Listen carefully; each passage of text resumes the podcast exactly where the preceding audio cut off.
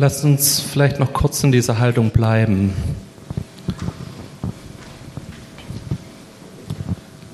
Ich habe so den Eindruck vorher gehabt von einer Leiter, dass Gott uns aufruft und sagt, hey, guck mal, die Leiter, die steht an was dran und da oben gibt es noch mehr für dich. Und du kannst dich aufmachen. Du kannst diese Leiter hochgehen, aber das braucht einen gewissen Energieeinsatz von dir. Dass du dich aufmachst, diese Leiter hochkrabbelst und guckst, was es da oben für dich Neues gibt. Und ich glaube wirklich, dass Gott uns heute Morgen dazu ruft und sagt, komm, mach dich auf.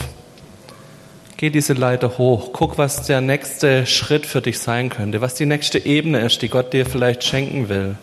Wo will er dir was Neues geben, was du bisher noch nicht kennst, wo du noch nicht hast? Vielleicht spricht Gott gerade zu dir und zeigt dir dir was, wo er sagt, da will ich dir was Neues schenken. Hier habe ich einen nächsten Schritt für dich, den du gehen darfst und kannst. Und dann kommt diese Aufforderung an dich, mach dich auf. Steh auf, fang an, diese Leiter hochzukrabbeln. Du wirst nicht ohne entdecken. Du wirst nicht entdecken, wenn du sitzen bleibst. Du wirst diesen nächsten Schritt nicht gehen können. Irgendjemand wird dich nicht hinschieben, sondern es geht wirklich darum, dass du dich aufmachst, dass du selbstständig von dir aus diesen Schritt gehst.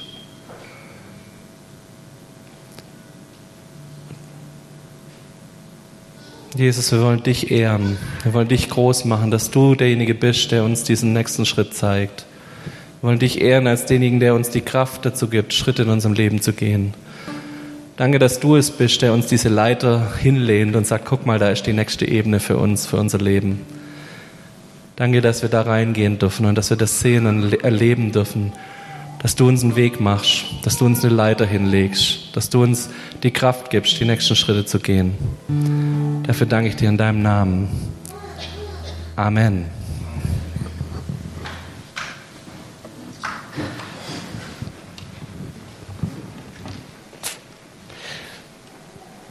Wir stecken mitten in unserer Predigtserie Abenteuer Jüngerschaft. Wir haben die letzten Wochen darüber geredet, dass es Gottes Plan für uns ist, Jüngerschaft zu leben.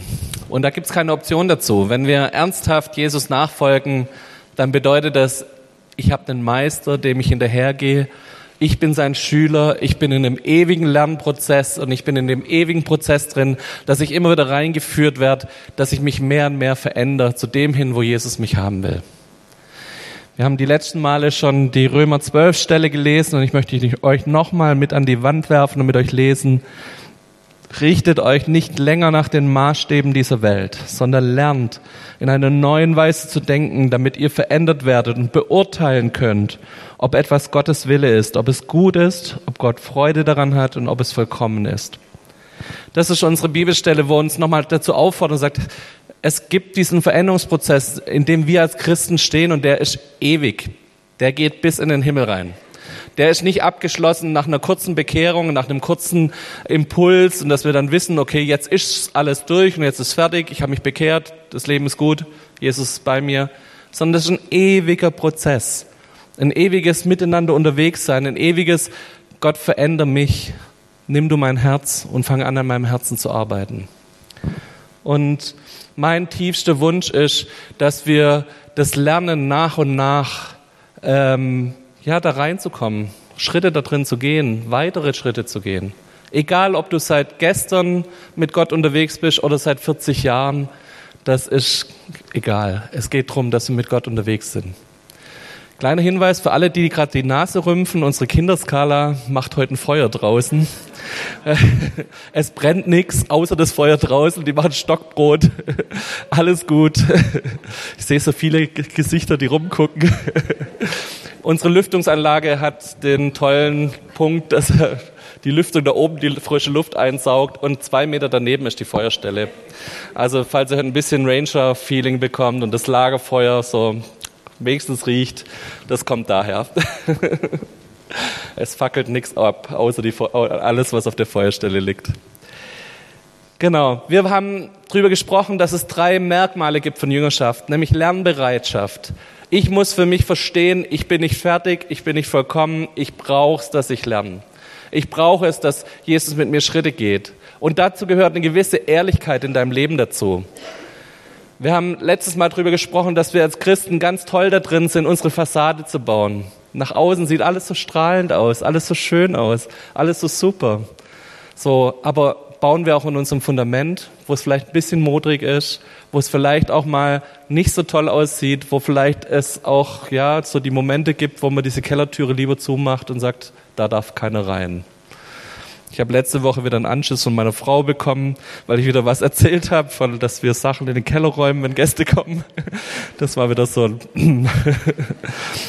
genau. Ich würde nie wieder drüber reden, über Dinge aus meinem Alltag. Über Nachfolge haben wir schon geredet. Wir folgen Jesus nach. Wir sind dabei, ihm hinterherzugehen. Es geht um ihn als Meister. Wenn wir über Jüngerschaft reden, dann wissen wir genau, wo unser Ziel ist. Unser Ziel ist Jesus. Und wir gucken auf Jesus und wir schauen auf Jesus. Und er ist das Vorbild in all den Dingen, die wir da angehen. Und es geht nicht alleine. Jüngerschaft geht nicht mit ich und Jesus allein auf dem Sofa, sondern es braucht diesen Prozess, dass andere Leute sich an mir reiben. Es braucht diesen Prozess, dass ich Rückmeldung von den anderen kriege, wo stehe ich denn da? Und ich brauche diese Hilfe auch. Ich habe das letztes Mal schon gesagt, die größten Schritte in meinem Christsein habe ich nicht gemacht, weil Jesus sich nur offenbart hat. Die Momente gab es auch, die größten Schritte habe ich da gemacht, wo andere Christen mit mir unterwegs waren und mir geholfen haben, mir geholfen haben, mich auf Dinge hingewiesen haben, mit mir Schritte gegangen sind. Aber nicht nur diese ermahnenden Typen im Hintergrund, also so ein Oberlehrer, der hinter dir steht und dir die ganze Zeit sagt, was du zu tun hast, sondern das waren Christen, die mich getragen haben, die mich gestützt haben, wenn es mir nicht gut ging, die mir geholfen haben, über Punkte hinwegzukommen, an denen ich stecken geblieben bin, wo ich das Gefühl hatte, ich komme nicht mehr weiter. Deshalb kein Einzelkämpfer da sein. Jüngerschaft funktioniert nur in Gemeinschaft, funktioniert nur im Miteinander. Jüngerschaft funktioniert, dass wir uns gegenseitig ermutigen, stützen, uns Kraft zusprechen, uns gegenseitig helfen, wenn es uns nicht so gut geht. Und ich möchte noch einen kleinen Werbeblock einschieben. Der Großteil der Predigtserie ist auch inspiriert von dem Buch von Patrick Knittelfelder. Der hat zwei Bücher geschrieben, nämlich einmal sein Buch Lifestyle Jüngerschaft und weil das Ding schon immer ein praktisches Ding war, nämlich dass Leute sich gemeinsam auf den Weg machen, hat er gleich hinterher dieses blaue Buch hinterhergeschoben. Das ist ein Kleingruppenmaterial. Das heißt, das sind zwölf Abende schon vorgeplant, mit einem Input immer dabei, mit einem Thema, mit irgendwie Möglichkeiten, sich zu helfen, Möglichkeiten über Dinge sich auszutauschen, Dinge zum Nachdenken. Und auch dazu wollen wir einfach nochmal Werbung machen. Wenn ihr da Interesse habt, könnt ihr zu Hans und Hanna gehen. Die haben Exemplare und können euch da helfen, wenn ihr sagt, ich will mich damit aufmachen bei dem Thema. Macht's nicht allein, sondern sucht euch Menschen, mit denen ihr unterwegs sein könnt. Wir haben letztes Mal über Fundamente gesprochen. Über Fundamente, die unser Leben braucht, damit unser Lebenshaus und dieses Jüngerschaftsding irgendwie auf stabilen Füßen steht. Wir wollen an diese Fundamente ran und diese vier Fundamente habe ich euch letztes Mal schon gesagt. Es geht um das Vaterherz Gottes, es geht um unsere Identität, es geht darum, dass wir Gottes Stimme hören und dass wir Jesus als unseren Herrn in unserem Leben haben, der unser, unser Leben wirklich bestimmen darf. Und wir wollen heute die ersten zwei Fundamente angucken, nämlich das Vaterherz und die Identität. Und nächste Woche gucken wir die anderen zwei an. Wir haben heute schon was über Gottesbilder gehört. Ich weiß nicht, wie es euch ging, aber ich habe mit Beate telefoniert gestern und sie hat mir diese Geschichte erzählt, dass Gott ihr nachts so ein Privatkonzert gemacht hat. Dass sie einfach im Bett lag und sie hat plötzlich Stimmen gehört, sie hat Gesang gehört, sie hat Klavier gehört. Ich finde, das zeigt schon so viel über dieses Vaterherz Gottes, dass er immer wieder so Momente hat, wo er uns total überrascht. Hat es jetzt unsere Theologie gestärkt, diese Geschichte? Hat es irgendwie jetzt einen größeren Einfluss auf unser Leben?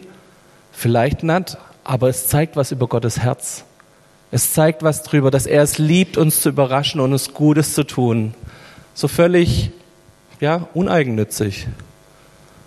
So völlig, ohne dass es irgendwie ein Leistungsgedanke da dahinter steckt. So nach dem Motto, jetzt werden wir alle bessere Christen oder Beate wird ein besserer Christ, weil sie dieses Konzert hatte. Nee, es ging darum, dass Gott aus Liebe zu ihr, ihr das geschenkt hat.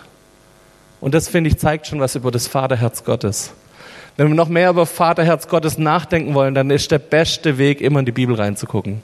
und zu gucken, was hat denn Jesus gesagt über den Vater? Was ist, was sind diese Geschichten, wo uns Gott ganz klar erklärt und gezeigt wurde?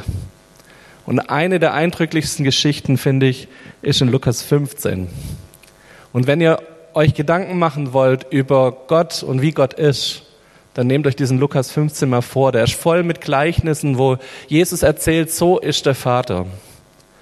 Und dann fängt er an, über ganz viele Sachen zu reden, die wir schon alle kennen und die wir schon ganz oft gehört haben. Aber ich glaube, wir müssen es noch mehr hören. Wir predigen gerade über Fundamente. Und wenn ihr das zum ersten Mal gehört habt, was ich heute sage, dann wäre wahrscheinlich die letzten zehn Jahre in eurem Christsein was schiefgelaufen.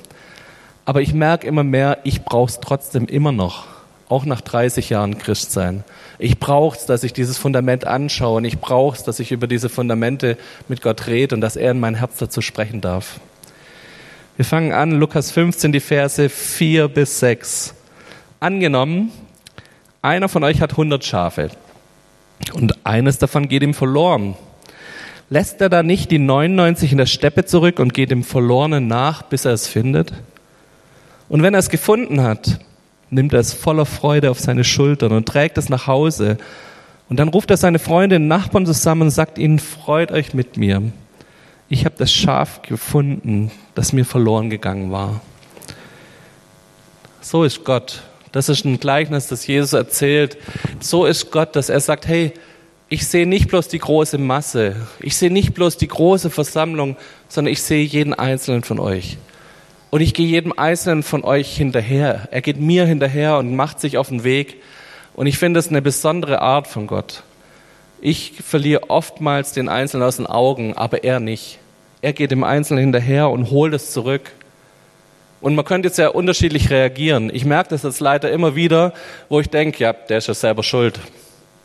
Also wäre das Schaf hier geblieben, wäre doch alles in Ordnung gewesen. Jetzt hat sich das Schaf schon aus grober Eigenwilligkeit auf den Weg gemacht, sich von der Herde entfernt, ist noch irgendwo in die Dornen gefallen. Also dann geschieht es ihm doch mal recht, dass es auch mal spürt, was das bedeutet, wenn man hier die Gemeinschaft verlässt. So, so denke ich manchmal. Mein hartes Herz denkt manchmal so. Aber überhaupt, das, von dem hören wir gar nichts in dieser Geschichte. Was wir hören ist einer, der sagt, nee, ich lasse 99 zurück und geht dem einen Schaf hinterher. Und er geht auch nicht hin und, und wenn er das Schaf findet, schimpft das Schaf und sagt, und wenn du das nächste Mal, dann werde ich nie wieder dir hinterhergehen. Sondern er freut sich. Er nimmt es auf die Schultern, er trägt es auch noch.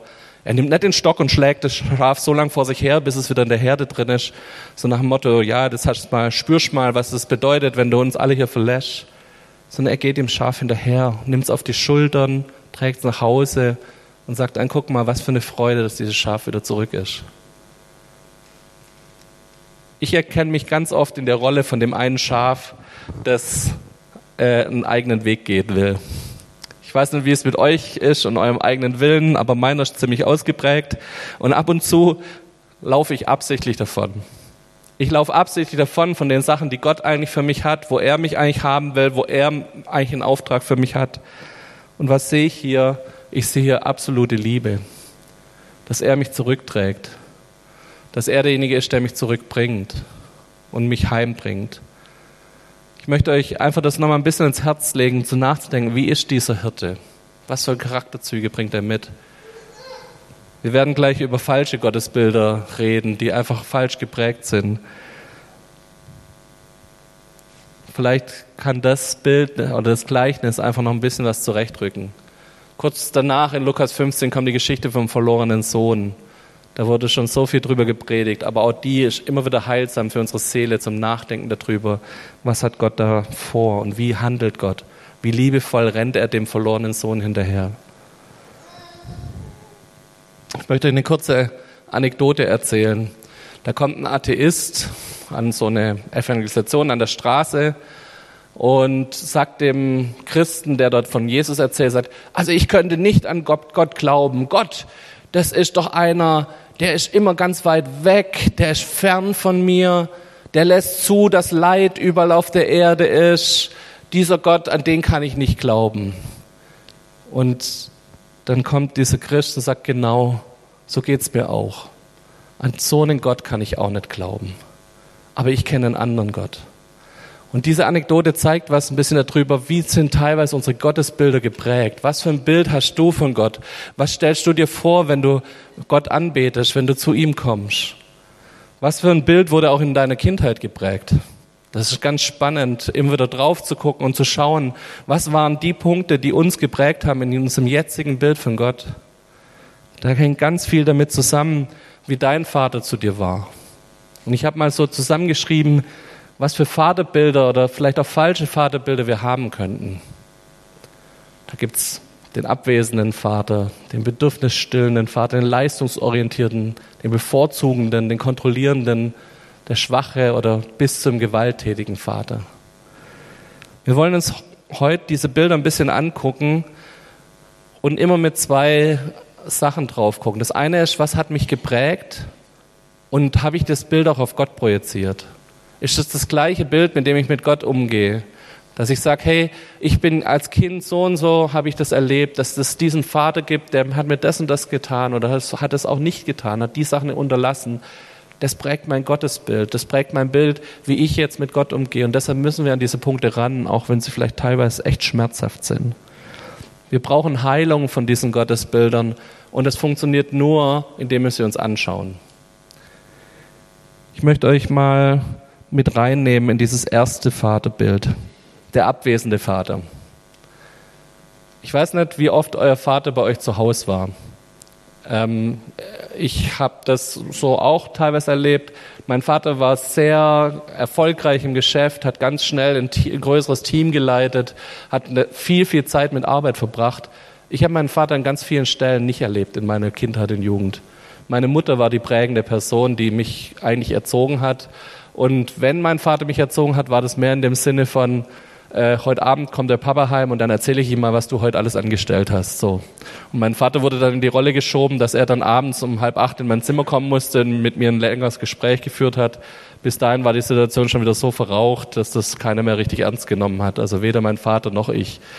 Ähm, so, das ist dieser abwesende Vater, der nicht da ist, der nicht ansprechbar ist, nicht in meinen Nöten da ist. Wenn ich, was ist ich, ein Fußballspiel hatte ähm, war, war er da? War er nicht da?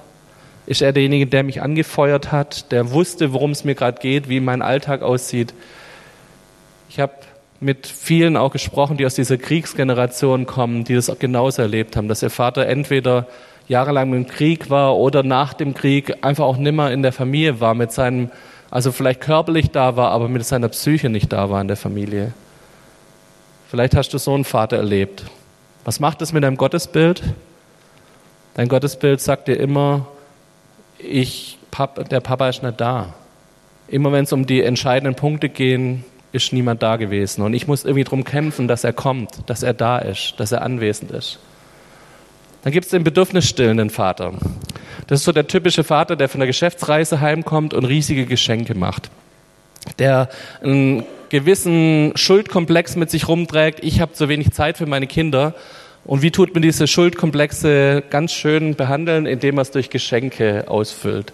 Ich mache meinem Kind alles möglich. Ähm, ich hatte mal ein Elterngespräch als Lehrer. Da habe ich den Eltern so deutlich gesagt, ich glaube, dass ihr Kind so verhaltensauffällig ist in der Schule, weil es einfach ihre Aufmerksamkeit will. Und die Eltern haben mir ein paar Wochen später dann erzählt, was sie gemacht haben. Sie haben das gelöst, indem sie dem Kind einen Tauchurlaub über Weihnachten in Florida geschenkt haben. Dann habe ich gefragt, ja, und waren Sie da dabei? Haben Sie da zusammen was unternommen?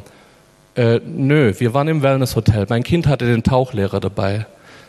So, also dieses Bedürfnisstillende, ich versuche mich irgendwie frei zu kaufen, ich mache es durch Geschenke, indem ich Bedürfnisse meiner Kinder versuche mit Ersatzgegenständen zu füllen, aber eigentlich auch abwesend. Den leistungsorientierten Vater, da hilft es mal, zu so einem E-Jugend-Fußballspiel zu gehen. Ich weiß nicht, wer das Erlebnis in letzter Zeit mal hatte. Das macht echt Spaß. Da steht, stehen Eltern am Spielfeldrand und schreien 60, 90 Minuten, je nachdem, wie lange das Spiel geht, ihren Kindern zu, was sie alles machen müssen. Und sind eigentlich mehr im Spiel als die Kinder selber. Ich weiß nicht, wie ihr das erlebt habt, aber mein Vater zum Beispiel kam aus einer Generation, die sehr arm aufgewachsen ist. Meine Oma und mein Opa waren beides Flüchtlinge. Meine Oma aus dem Sudetenland, mein Vater aus, oder mein Opa aus Ostpreußen. Die sind hierher gekommen und waren nach der Kriegsgefangenschaft, haben die sich als Knechte auf einem Bauernhof verdingt. Und mein Vater war der, der erste Sohn, der relativ arm und selbstversorgermäßig auf so einem kleinen, ja, einem kleinen Häusle aufgewachsen ist und selber dann sich eigentlich hochgearbeitet hat. Selber, ich, die Eltern wollten ihm nicht erlauben, dass er studiert und er ist dann trotzdem, hat sich dazu durchgerungen, dass er studieren durfte, hat sich durchgesetzt, hat wirklich seinen Weg gemacht, ähm, hat sich beruflich da hochgearbeitet. Dieses Leistungsorientierte kenne ich auch. Das sagt, hey, mach was aus dir, werd was, so, leist was, bring was. Und dieser leistungsorientierte Vater, man hat ständig dieses Gefühl, man muss was leisten, damit man geliebt wird. Da ist ständig dieses Gefühl da, ich muss was bringen, ich muss kommen, ich muss mich einsetzen, sonst klappt's nicht. Ich muss die besseren Noten haben, damit ich geliebt werde. Ich muss im Sport erfolgreicher sein, damit ich geliebt werde.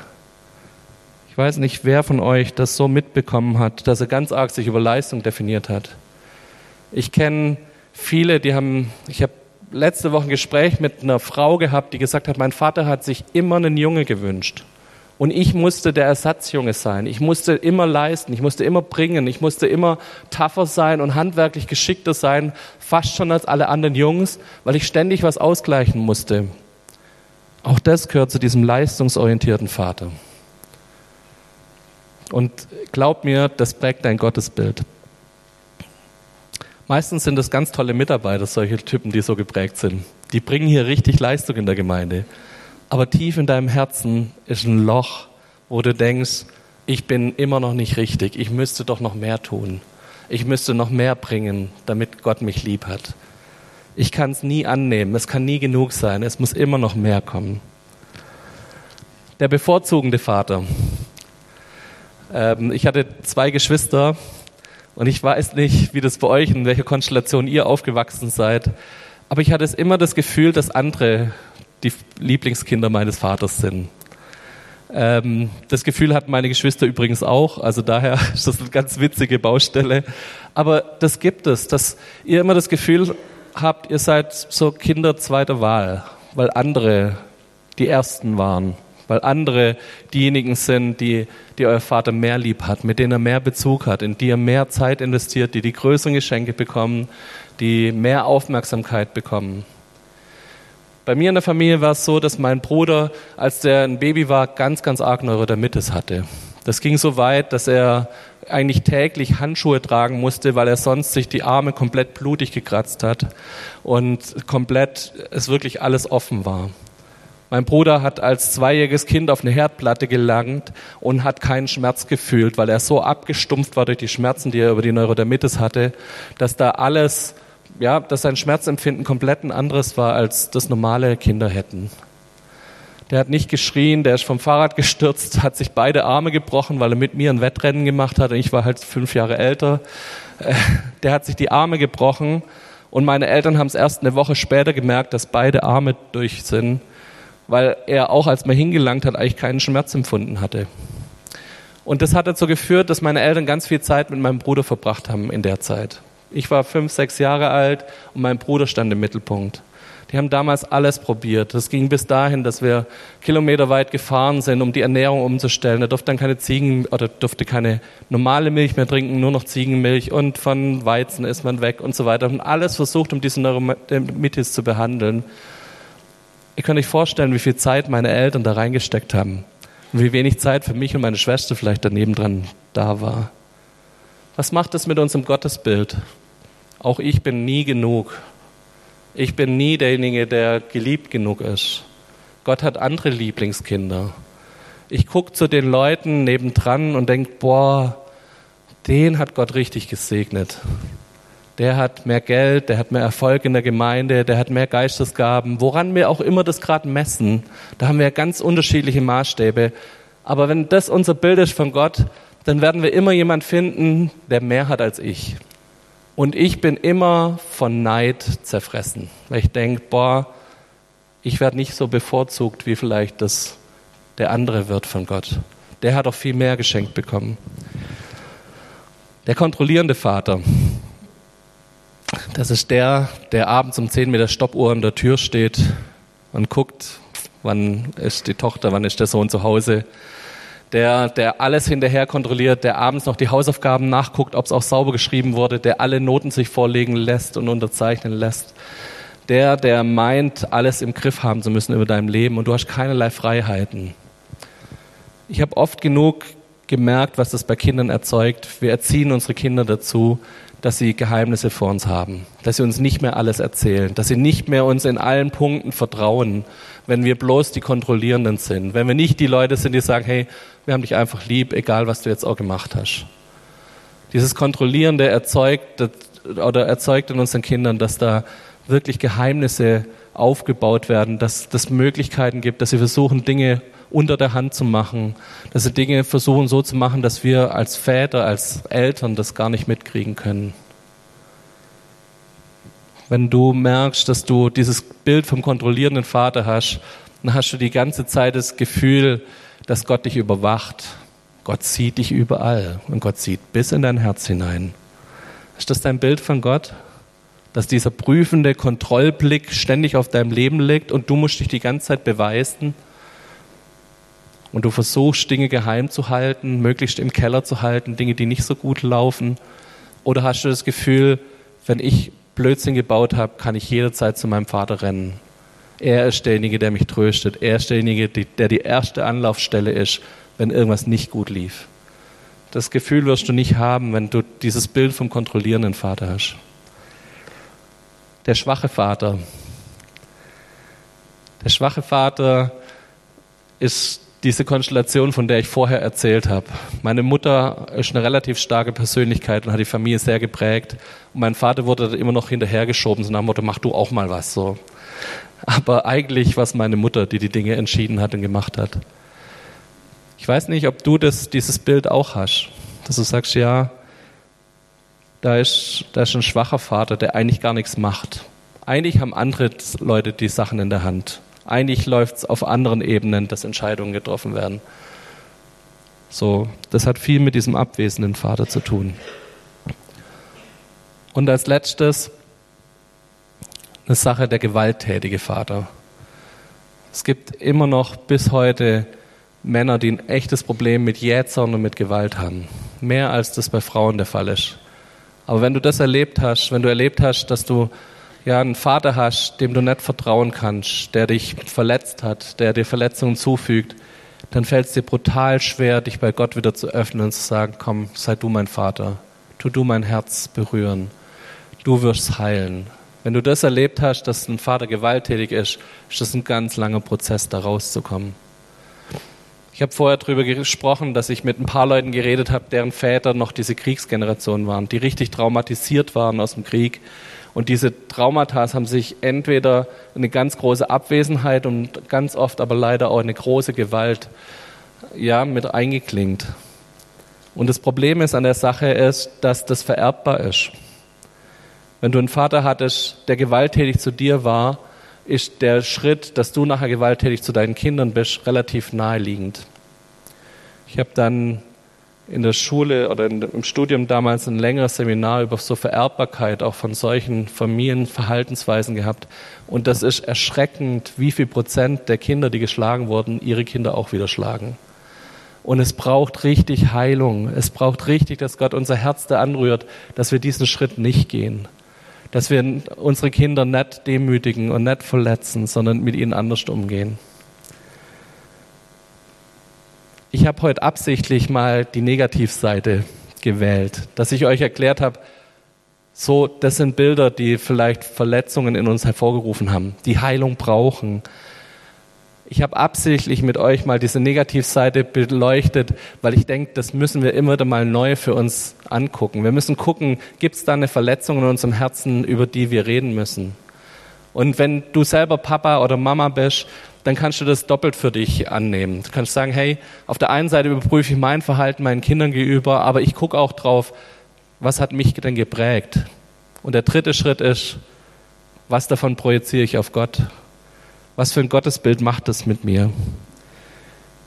Nochmal als Erinnerung, wir haben diesen Gott, der mir hinterhergeht, der voller Liebe ist, Ein Gott, der uns nachts Privatkonzerte schenkt. Ein Gott, der in Matthäus 7, Vers 9 bis 11 sagt, oder würde jemand unter euch seinem Kind einen Stein geben, wenn er ihn um ein Brot bittet? Würde ihm eine Schlange geben, wenn er ihn um einen Fisch bittet? Wenn also ihr, die ihr doch böse seid, das nötige Verständnis habt, um euren Kindern gute Dinge zu geben, wie viel mehr wird euch euer Vater im Himmel denen Gutes geben, die ihn darum bitten? Das ist das, wo ich denke, wo Heilung herkommt dass ich mich mit dem, meinem Gottesbild beschäftige, dass ich den Finger drauf lege und sage, guck mal, mein Vater hat vielleicht versagt und mein Vater hat vielleicht Dinge falsch gemacht. Aber ich kann drauf gucken und kann gucken, wie ist Gott? Und wie kann er mich verändern, dass ich nachher in, an die nächste Generation was anderes weitergebe? Dass ich nicht mit diesem gleichen Vaterbild an meine Kinder Dinge weitergebe und das funktioniert noch viel weiter so wie du geprägt wirst, wirst du auch mit deinen Kollegen umgehen, mit deinen Mitmenschen, mit deiner Ehefrau. Diese Prägung, die uns aus der Kindheit begleitet, begleitet uns ein Leben lang. Unseren Charakter hat es geschult und geschärft. Und wir müssen immer da dran gehen und gucken, wo brauche ich da drin Heilung? Wo brauche ich ein anderes Gottesbild, das mir hilft, gesund zu werden und wieder mit dem liebevollen Vater in Kontakt zu kommen, der Heilung bringt in mein Leben rein. Möchte mit euch diesen Schwenk gehen, nämlich, dass das ganz viel mit meiner Identität zu tun hat.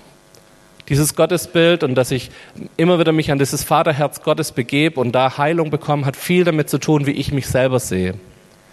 Das hat mich geprägt und mein Wissen und mein Können, das hat mich geprägt über das, wo ich stehe und was ich glaube, was ich kann oder was ich nicht kann. Das hat viel mit diesem, dieser Prägung meiner Eltern zu tun. Und ich möchte mit euch über Identität reden. Wo kommt die her? Ich habe das mal überschrieben mit Waisenkind oder Königskind. Wir waren mit den Rangern ähm, mal mehrere Wochen lang in der Ukraine in einem Waisenheim.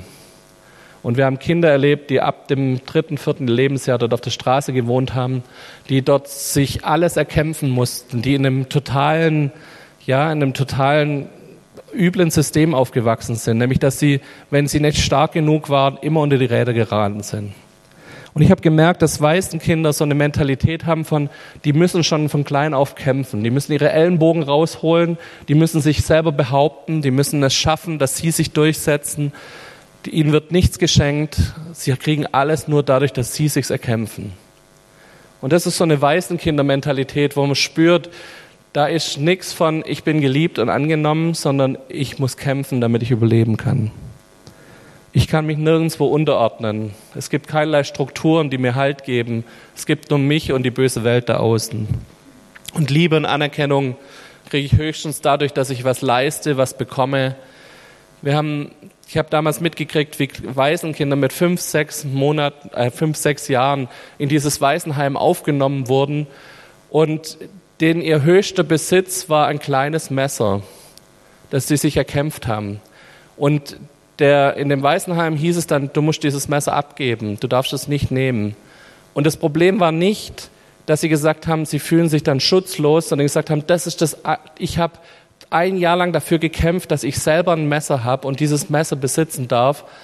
Und das wird mir jetzt noch weggenommen. Das habe ich mir erkämpft. Da habe ich dafür alles getan, damit ich selber mich verteidigen kann nachts ich, mich hat es so getroffen, ich, wo Kinder als sechsjähriges Kind ein Messer als ihren höchsten Besitz haben und gesagt haben, das ist das, wofür ich gekämpft habe, wo ich mein Bestes gegeben habe, um das zu bekommen. Haben wir so eine Waisenkindermentalität oder haben wir diese Königskind-Mentalität? Das ist die andere Seite. Mein Papa ist der König. Ich muss mir nichts erarbeiten, sondern ich bin's durch mein Sein. Allein ich bin von Geburt auf der Prinz, ich bin von Geburt auf derjenige, der ein Anrecht auf ganz, ganz viele Dinge hat. Durch meine Geburt, durch mein Sein fallen mir Dinge zu. Ich muss sie mir nicht erkämpfen. Ich muss nichts dafür tun. Sein statt Leistung. Und trotzdem ist das auch kein, ich bin einfach da und das ist so ein Selbstbedienungsladen. Wenn du ein Königskind bist, wirst du ganz, ganz schnell merken, da ist Gott und der nimmt dich rein in Verantwortung. Der nimmt dich rein in ein, in ein Handeln. Der nimmt dich rein, dass du Verantwortung übernimmst.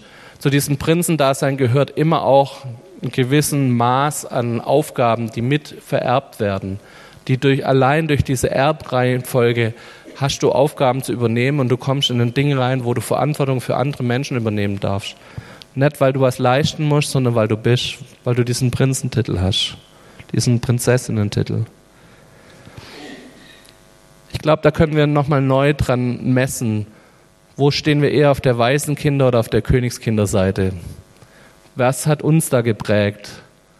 Wissen wir, dass unser Vater im Himmel der Schöpfer der ganzen Welt ist und dass wir seine Kinder sind und was da alles mit drin hängt an Erbe für dich, an Titel für dich, an Würde für dich, an Identität für dich. Wir haben in unserem Leben vier Grundbedürfnisse. So, wir wollen irgendwo dazugehörig sein, wir wollen zu was dazugehören, wir wollen ein Teil von was Größerem sein. Wir wollen eine Bestimmung haben, wir wollen wissen, für was wir da sind, was unser Auftrag ist hier in der Welt. Wir brauchen Bestätigung, wir brauchen immer wieder Menschen, die uns Dinge zusprechen, die sagen, ja, du machst es gut, was du machst. Und das Letzte ist, wir brauchen eine eigene Identität, dass wir uns als eigene Personen empfinden und nicht bloß als Teil einer großen Masse. Und all das steckt in dem drin, was Gott uns schenken will. All das ist, sind Dinge, wo Gott in unser Leben reinsprechen will und sagen will, hey, das möchte ich dir geben.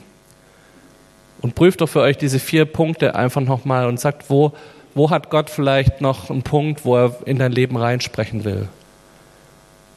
Weißt du, wo du hingehörst? Weißt du, was dein Auftrag ist? Fühlst du immer wieder diese Bestätigung Gottes auf deinem Leben, dass das, wo du gerade bist, Gottes Platz ist, wo er dich reingestellt hat? Nicht, weil alles super läuft, sondern weil Gott sagt, hier bist du gerade richtig. Das ist gerade das, wo ich dich haben will und ist deine eigene Identität dadurch geprägt von dieser Königskinder-Mentalität. Mein Gott ist König. Er hat's im Griff. Er weiß um alles. Er ist der Schöpfer der ganzen Welt. Er hat alle Macht. Er hat alle Kraft. Und er kämpft für mich. Und er ist derjenige, der alles stehen und liegen lässt, um mir hinterherzugehen, wenn ich mich mal wieder in die Dornen verirrt habe. Gott hat uns als erste Identität zugesprochen in 1. Mose 1, 26. Lass uns Menschen machen als Abbild von uns, uns ähnlich. Das ist meine Identität, das ist das, wo ich, wo ich meine ganze Identität rausziehen kann, dass ich sage, hey, ich habe eine Gottesähnlichkeit in meinem Leben. Gott hat nicht einen Fehler gemacht, als er mich gemacht hat und dich gemacht hat. Gott hat nicht geschlampert und hat gesagt, ach, das wurde halt so, wie es wurde, sondern Gott sagt, ich habe euch gemacht, mir ähnlich, ein Abbild von Gott. Da liegt was Göttliches, was er mit reingelegt hat in unseren Wesen, in unsere Art und Weise, in das, wie er uns geschaffen hat. Herr Patrick Nittelfelder drückt das so aus, dass er sagt, diese ganze Geschichte mit der Selbstablehnung unserer Identität ist eigentlich Kritik am Schöpfer. Das ist eigentlich Kritik daran, dass Gott was falsch gemacht hat, wenn wir der Meinung sind, wir sind falsch. Und wir dürfen an diesen Punkt kommen, wo wir sagen, hey, wenn Gott uns liebt, dann darf ich anfangen, mich auch zu lieben. Dann darf ich auch anfangen, mich selbst anzunehmen. Mit all den Problemen, mit all den Fehlern, mit all den Punkten, die vielleicht schlecht geprägt sind über die letzten Jahre und Jahrzehnte. Aber Gott kommt erstmal mit Liebe in dein Leben. Er geht dir erstmal hinterher. Er sammelt dich ein. Er ist derjenige, der dir hinterher rennt, der dich heilt, der dich auf die Schultern nimmt und heimträgt und allen sagt, hey, was für eine Freude, dass der, dass dieses eine Schaf wieder zurück ist bei uns. Ich möchte einfach noch mal kurz drüber reden, wie kann so ein Heilungsprozess ablaufen? Wenn wir merken, dass da Dinge sind, die in unserer Identität noch falsch sind, die in unserem Gottesbild vielleicht noch falsch geprägt sind, wie kann das funktionieren, dass wir an diese Punkte rankommen? Und ich möchte drei Punkte hervorheben. Das eine ist, ich muss erst mal wissen, wo die Wunde ist. Das ist, ich habe vor kurzem, ja, das ist ein bisschen abschweifend, aber ich erzähle es trotzdem. David Geserik, einer unserer Rangerleiter, äh, hat so eine in einer Fernsehserie mitgespielt, so Reality TV Montagabends, Sat 1, 20.15 Uhr, wird so Lebensretter hautnah heißt das Ding. Und die hatten einen Einsatz, der da, also ich habe diese Serie deshalb angeguckt, weil der mit dabei ist und da mit Ranger Mütze ganz groß Werbung bei Sat 1 macht für uns. Ähm, in einem Punkt ging es um eine Verletzung, dass man nicht gleich rausgekriegt hat, wo ist denn diese Verletzung. Da war viel Blut, aber man wusste nicht sofort, wo die Wunde ist. Und die erste Aufgabe von den Lebensrettern war zu gucken, wo ist denn die Wunde. Und ich glaube, dass das auch der erste Prozess ist, wenn wir merken, wir brauchen Heilung an der Stelle, dass wir erstmal gucken, wo ist denn die Wunde? Ist es das Vaterbild, das mich falsch geprägt hat? Ist es ein Punkt in meiner Identität, wo ich merke, hey, mir fehlt es an Bestätigung, mir fehlt es an Zugehörigkeit, mir fehlt es, dass Bestimmung in meinem Leben fehlt, dass ich nicht weiß, für was bin ich denn eigentlich da und was ist Gottes Auftrag für mich an der Stelle. Benenn die Wunde, mach das vor Gott und geh hin und sag, ja, Gott, an der Stelle tut's weh, hier schmerzt. Und dann geh und such dir jemand, der dir da hilft. Geh und such dir jemand, der mit dir zusammen Lukas 15 liest und dass ihr zusammen lest, wie ist denn Gott? Was hat er an Identität in dich reingelegt? Was hat er dir zugesprochen? Mach das nicht allein mit Gott aus, sondern such dir einen Freund und Helfer, habe ich es mal genannt. Such dir jemanden, der dir unter die Arme greift, einen guten Freund, der mit dir zusammen Bibel liest, der dich darauf hinweist, wie Gott ist, was Gott alles schon gemacht hat in deinem Leben, der dir zeigt, wie liebevoll Gott schon mit dir persönlich umgegangen ist in all den Situationen, in denen du durchgegangen bist bisher. Mir geht es so, wenn ich auf mein Leben im Rückblick gucke, sehe ich so oft Gottes liebesvolles Handeln. Und das vergessen wir in der Situation, wenn was wehtut, so schnell. Und da braucht's Freunde um dich herum, die dich dran erinnern und dir sagen, guck mal, Gott hat doch schon das, das und das und das gemacht in deinem Leben. Da hat er dir doch schon gezeigt, wie liebevoll er mit dir umgeht, was er alles in dich reinlegt. Und als letzten Schritt sprech diese Wahrheiten aus, die du im Wort Gottes entdeckt hast. Bet es aus. Gott, du bist der gute Hirte, der mir hinterher rennt. Du bist der Vater, der mir zwar mein Erbe ausgezahlt hat und mich hat gehen lassen, aber du bist auch der Vater, der die Arme aufreißt und mir entgegenrennt, wenn ich zurückkomme zu ihm. Bet diese Bibelstellen aus. Nimm dir diese Bibelstelle mit der Schlange und dem Stein und sagst, nee, nee, nee. Gott, du bist der Gott, der für mich einen Fisch und ein Brot hat, der mir die Sachen, der meine Grundbedürfnisse erfüllt, der mich an den Stellen, da begegnest du mir, Gott.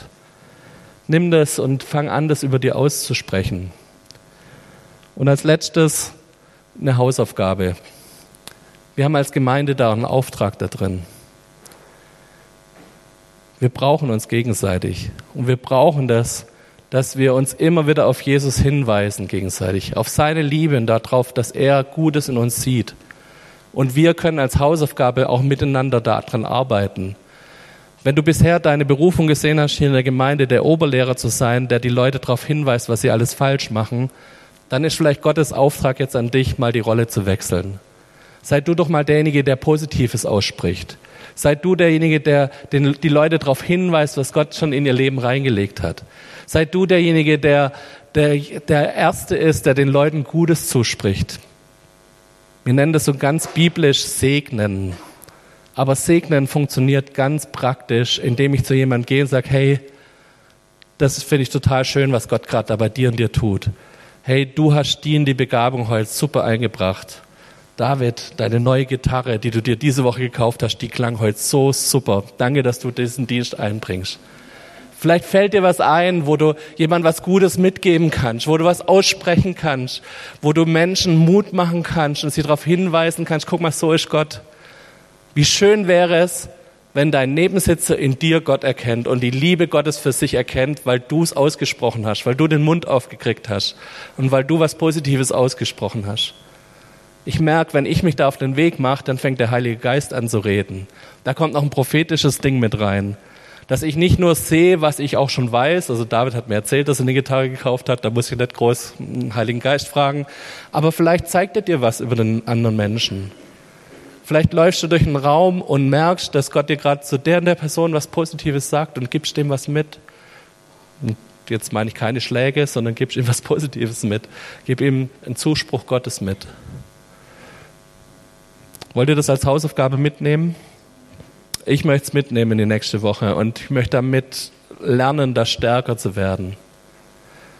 Wir werden jetzt zum Abendmahl übergehen. Hannah wird das Abendmahl leiten.